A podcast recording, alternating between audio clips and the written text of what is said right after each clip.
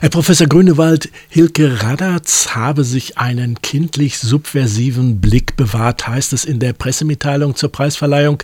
Was sollen wir darunter verstehen? Ja, ich denke, dass Frau Radatz mit zu den großen Zeichnerinnen gehört, die eben mit ihrem Strich sowohl ähm, Erwachsene als auch Kinder ansprechen kann. Sie hat ja sehr viele wunderbare Kinderbücher geschaffen, Bildgeschichten wie die Warner von Bockenheim und äh, viele andere, in denen sie mit ihrem Strich die Welt und die Menschen in dieser Welt so darstellt, dass sie auf der einen Seite leicht karikiert äh, auftreten, witzig wirken, äh, sympathisch wirken, aber dort, wo es nötig ist, auch die entsprechende kritische Äußerung so dargestellt wird, dass sie ablesbar ist. Ist es das, was sie abhebt und was sie auch preiswürdig erscheinen lässt? Ja, ich glaube, das ist eine spezifische Art, die durchaus auch ein wenig mit dem Namensträger des Preises, nämlich mit Wilhelm Busch, äh, in Verbindung steht. Busch hat ja auch seine Mitmenschen karikiert. Er hat sie teilweise sogar auch bösartig, äh, sehr gezielt angegriffen, aber andererseits auch wieder sehr liebenswürdig. Und von Wilhelm Busch gibt es ja auch, mal abgesehen von Max und Moritz, eine ganze Reihe weiterer Bildgeschichten für Kinder, die jetzt eher freundlich und nett und unterhaltsam sind sind. Und ich denke, in diesem Spektrum ist Hilde Radatz wunderbar angesiedelt und ich glaube, sie ist eine würdige Preisträgerin. Aus wie vielen Kandidaten durften Sie denn in diesem Jahr auswählen? Es ist so, dass die Jurymitglieder, die ja vor allen Dingen auch aus Leuten äh, bestehen, die im Metier ein wenig zu Hause sind, dass da jeder äh, vorschlagen kann. Und äh, das Besondere dieses Preises ist ja, dass es ein Lebenswerkpreis ist.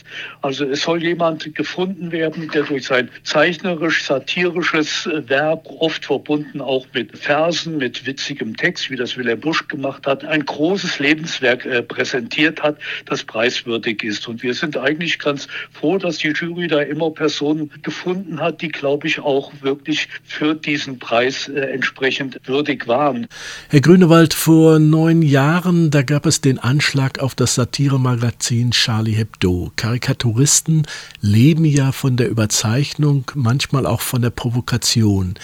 Wie notwendig ist da die Karikatur in einer radikaler werdenden Welt? Nun, wenn wir uns gerade die Situation in der Bundesrepublik äh, anschauen, ich glaube, die Karikatur ist ein Kommentar eine Meinung, eine Äußerung, die dazu führen kann, Meinungen zu überdenken, vielleicht sogar, das wäre die große Hoffnung, im positiven Sinne auch zu revidieren. Die Karikatur und die kritisch-satirische Bildgeschichte äh, als eine seismografische Beobachtung unserer Wirklichkeit, die dann eine Stellungnahme gibt und in der Regel subjektiv die Meinung des Karikaturisten als kritische Meinung äußert. Ich glaube, das ist nach wie vor wichtig und bedeutsam, zumal eben das Bild eben doch eine direktere und vielfach auch anschaulichere Wirkung hat als manches Wort. Zum Schluss, der Wilhelm Busch Preis ist mit 10.000 Euro hoch dotiert.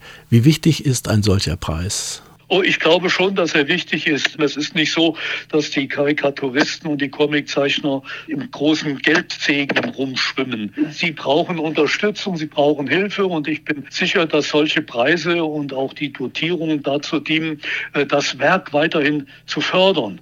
Und ich denke, wir sollten froh sein, dass es in Deutschland doch einige Preise gibt, die eben dazu da sind, dass wir weitere Zeichnerinnen und Zeichner ermutigen, auf ihrem Weg zu bleiben.